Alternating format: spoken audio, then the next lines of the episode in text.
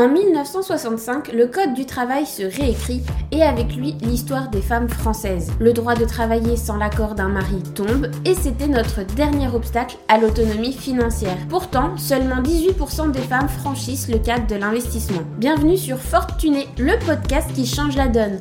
Je suis Marion, ton hôte pour ce podcast. J'ai fait mon premier investissement à l'âge de 23 ans et je ne compte pas m'arrêter là.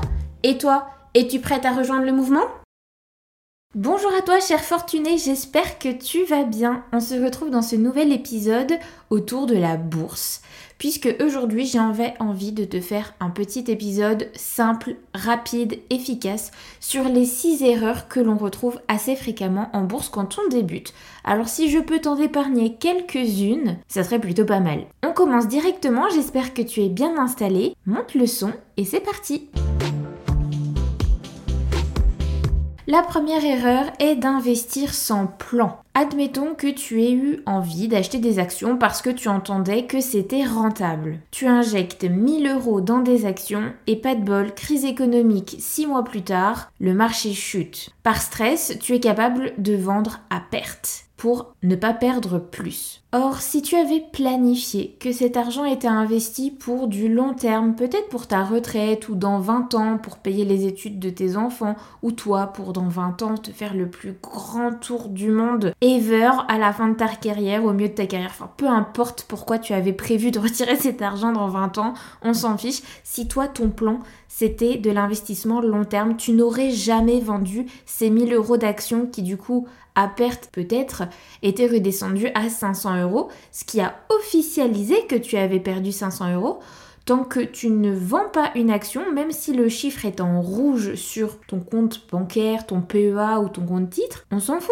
Quelque part, tant que tu n'appuies pas sur vendre, ça n'est pas réel, c'est fictif techniquement. Le marché a le temps de remonter et finalement de te refaire.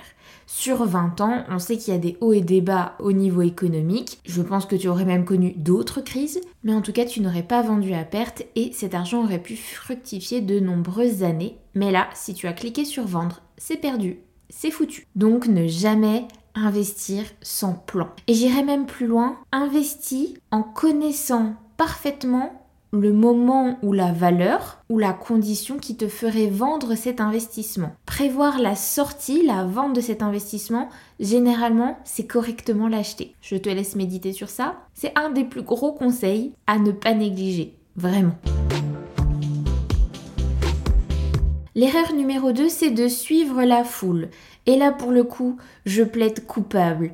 Peut-être que je l'ai déjà dit dans un dernier épisode au niveau des crypto-monnaies, je ne sais plus. S'il n'est pas encore sorti, peut-être que ça viendra. Mais tôt ou tard, tu l'apprendras puisque je ne m'en cache pas. Le premier investissement que j'ai fait quand j'étais étudiante, c'était des crypto-monnaies. C'était la hype du moment. Le bitcoin explosait les plafonds. C'était bah, le dernier halving il y a 4 ans. J'ai donc investi tout d'un coup. Et forcément, ben oui, le marché il monte quand il y a la hype comme ça. Mais surtout après, il, il redescend, il rechute. Parce que toutes les personnes qui s'y connaissent un minimum, et il n'y a pas besoin d'être une experte, simplement tous ceux qui réfléchissent suffisamment loin, c'est-à-dire plus loin que leur bout de leur nez, savent que bah là il y a énormément de hype, de mouvement, mais ça ne va pas rester aussi haut, ça va forcément un petit peu corriger, comme on dit, un petit peu redescendre. Et c'est pas grave, c'est ok, c'est simplement qu'il faut penser à vendre tant que tu es toujours en positif et que tu gagnes de l'argent et ne pas attendre de te retrouver le bec dans l'eau comme moi avec des crypto-monnaies dans le rouge pendant euh, des années. Comme je ne suis pas tombée dans le piège numéro 1 ou qu'à moitié. Personnellement, je n'ai jamais revendu ces cryptos. Aujourd'hui, elles sont revenues à leur stade d'avant. Je me suis refaite une santé. Ça a même dépassé. Je suis en positif sur mes crypto-monnaies. On sait très bien que du jour au lendemain, ça peut repasser dans le rouge. Mais cette fois, je sais aussi pertinemment quand est-ce que je veux les vendre. Donc conseil numéro 1, cette fois j'ai réinvesti dans les cryptos mais je sais très bien quand je veux les vendre, histoire de ne pas me retrouver comme au premier tour. Et numéro 2, je n'achèterai plus de cryptos à partir du moment où on entendra parler de l'envolée des prix des crypto-monnaies partout à la télé, voire même tes parents ou ta grand-mère. Ça, c'est l'indicateur qu'à mon avis, c'est dans pas longtemps qu'il faut vendre. Troisième erreur, c'est de réagir émotionnellement. Dans un précédent épisode, je t'ai dit que faire entrer les émotions dans tes investissements, ça avait du sens. Personnellement, je n'aime pas croire qu'en les chiffres. Mais si tu ne sais pas gérer tes émotions extrêmes parce que tu n'es pas à l'aise dans l'investissement que tu as fait, tu risques de faire des boulettes. Soit de vendre à perte trop vite, soit de vendre peut-être en profit ou peu de profit alors que ça allait encore monter. Peut-être que ça va t'empêcher de dormir la nuit. Et ça, je ne veux absolument pas que tu te retrouves dans cette situation. Alors apprends à gérer tes émotions et ça va passer par en apprendre un peu plus sur la catégorie d'actifs dans laquelle tu veux investir pour que tu sois sereine de ce que tu es en train de faire. Tu comprends ce que tu achètes, tu sais que tu l'achètes correctement et tu sais quand est-ce et à combien tu aimerais le revendre. Normalement, tous les points que je te cite sont liés, l'un ne va pas sans l'autre. Le point numéro 1, si tu investis correctement en sachant quand est-ce que tu vas en sortir, que tu n'as pas suivi la foule pour faire cet investissement, vont t'aider à correctement gérer tes émotions, c'est normal. Quatrième erreur, et pas des moindres, ne pas diversifier ses actifs, ses actions, ses investissements peu importe, à partir du moment où tu rentres dans le monde de l'investissement, il faut que tu diversifies. Ça veut dire qu'il ne faut pas mettre tous ses œufs dans le même panier. Ça, c'est l'expression que tu entendras le plus souvent dans le monde de l'investissement pour décrire ce qu'est la diversification. Tu oublies de acheter qu'une seule action. Tu oublies d'acheter qu'une seule crypto. Tu n'achètes pas non plus tous les mêmes biens immobiliers et tu n'en fais pas euh, de la location identique à chaque fois dans chaque appartement par exemple. Il faut diversifier. On va faire simple, on va prendre l'exemple du Covid, puisque c'est la crise qui nous a touché le plus récemment et qui parle à tout le monde, littéralement. Admettons que tu avais placé en bourse. Pendant le Covid, si tu avais tout placé en bourse sur une seule et même action, par exemple dans simplement le, le secteur du commerce, de la mode, ça aurait pu être un petit peu catastrophique J'espère pour toi que tu n'avais pas besoin de retirer des liquidités à ce moment-là parce que c'était chaud. Par contre, idem si tu avais investi côté euh, essence. Elle était vraiment très très basse à ce moment-là. C'est après que ça a flambé. De la même façon que si tu avais investi dans la tech et dans l'alimentaire, Bon, bah clairement, le Covid, t'étais devenu le roi du pétrole, c'est clair. Mais encore une fois, le secteur qui marche bien à un moment donné va se cracher derrière. Alors que tout ce qui était essence, pétrole, était en train de chuter pendant le Covid, on les a eu à des prix hyper bas. En même temps, on ne pouvait pas sortir, donc c'était logique. Tu as vu qu'aujourd'hui, un plein, c'est devenu hyper cher.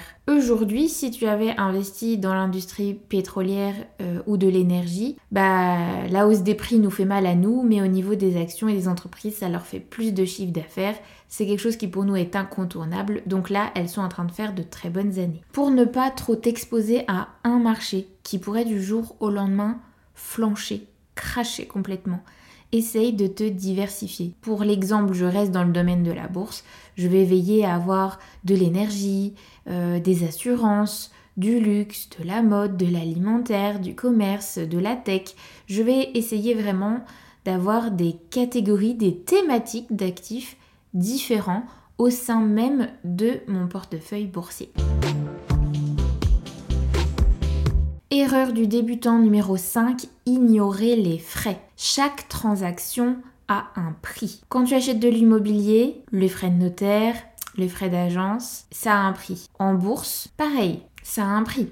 À chaque fois que tu passes un ordre, que tu achètes une action, une portion de TF, peu importe, tu dois un pourcentage à la plateforme qui te permet d'acheter ce produit. Quand tu es sur un PEA, normalement, ils sont réglementés maintenant, donc c'est à peu près la même chose dans toutes les banques. Si tu es sur un compte titre, quelque chose donc euh, pour de la bourse classique euh, au niveau mondial, Là, par contre, chaque application, chaque, chaque, entreprise applique les tarifs qu'elle veut et ils sont plus ou moins avantageux. Donc plutôt que de prendre l'application que tu as vue dans une pub ou quoi, s'il te plaît, renseigne-toi sur les différents frais possibles euh, par rapport à ce que toi tu cherches à investir, par rapport à ce que toi tu as besoin et ce que tu es prêt à mettre. Aussi, tu comprendras que si chaque transaction est payante quelque part avec un pourcentage, tu ne vas pas t'amuser à acheter et à vendre tes actions tous les 4 matins. Essaye de viser du long terme et ne pas viser le trading, c'est-à-dire d'acheter et de vendre vraiment parfois plusieurs fois dans la journée, plusieurs fois dans le mois, certaines actions pour faire des profits sur du court terme. Là, pour le coup, fais-le une fois que tu es devenue experte. Et encore, franchement, c'est vraiment un métier trader. Donc si ça t'intéresse, forme-toi, fais-le, mais fais-en quelque chose de professionnel. Ne te lance pas comme ça en tant que particulier pour essayer de faire euh, grimper tes revenus.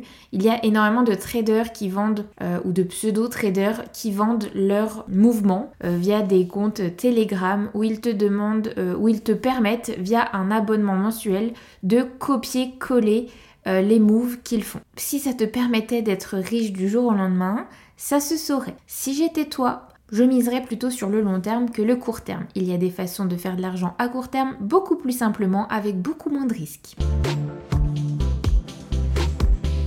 Et ça rejoint l'erreur numéro 6 qui est le manque de patience. Encore une fois, en bourse, on est sur de l'investissement long terme. En tout cas, c'est la technique la plus simple pour avoir un rendement intéressant et limiter tes risques. À partir du moment où tu vises de l'investissement sur 10 ans, voire si possible plus 20-30 ans, tu vas commencer à faire quelque chose de très intéressant. Et si tu as bien diversifié, peu touché à ton portefeuille, bien rééquilibré, tous ces petits conseils de base mais qui ont leur importance, ce serait vraiment, vraiment, vraiment pas de chance que tu n'aies pas fait de sacrés gains et un bon rendement au final d'ici 10 ou 20 ans. Bien évidemment, tout investissement peut également nous faire perdre notre capital. Mais si tu fais attention à ces six points clés que je viens de citer, qui sont avoir un plan, avoir une stratégie, ne pas suivre la foule, ne pas réagir émotionnellement dans l'extrême, bien gérer ses émotions, bien diversifier son portefeuille, ne pas ignorer les frais liés aux investissements et avoir de la patience. Si tu respectes ces six points clés, normalement, ton portefeuille dans 20 ans sera plus qu'intéressant. Et voilà, nous avons fait le tour des 6 erreurs à ne pas commettre quand on débute en bourse. J'espère que ça aura pu t'éclairer. Si ce domaine t'intéresse et que tu as des questions, n'hésite pas à me les laisser en commentaire ou sur DM sur les réseaux sociaux. N'hésite pas également à laisser une note et un avis à ce podcast pour lui permettre de remonter dans les algorithmes. C'est super important pour moi et pour que Fortuné puisse rayonner encore plus loin. Si tu es intéressé par du contenu exclusif que je ne distribue pas dans ce podcast ou que je ne mets pas forcément sur les réseaux sociaux, tu peux rejoindre la newsletter Parole de Tuné. Le lien est dans la description de cet épisode qui te permet de recevoir une fois par semaine seulement une newsletter avec du vocabulaire dans le monde de l'investissement, un conseil précieux et les derniers temps forts de la semaine si jamais tu n'as pas pu suivre tous les épisodes et toutes les publications des réseaux sociaux. Tout ça directement dans ta boîte mail les samedis matins à 9h avec un bon café. Et voilà, c'est tout pour aujourd'hui sur Fortuné. Un immense merci à toi, chère auditrice, qui est restée jusqu'à la fin de cet épisode. Ton soutien et ta présence sont le cœur battant de ce podcast. Si tu as aimé notre voyage d'aujourd'hui, prends un moment pour laisser un avis sur Apple Podcast ou Spotify. Tes étoiles et tes commentaires aident Fortuné à rayonner et à atteindre d'autres femmes incroyables, comme toi, désireuses d'embrasser leur indépendance Et parce que ce podcast est le tien autant que le mien, je veux savoir quel sujet brûles-tu de découvrir dans un prochain épisode? Quelles sont les questions qui te tiennent éveillé la nuit? Partage tes idées et questions et ensemble construisons les prochaines étapes de notre aventure financière. Je te donne rendez-vous demain pour un prochain épisode. D'ici là, sois forte et tunée. Bye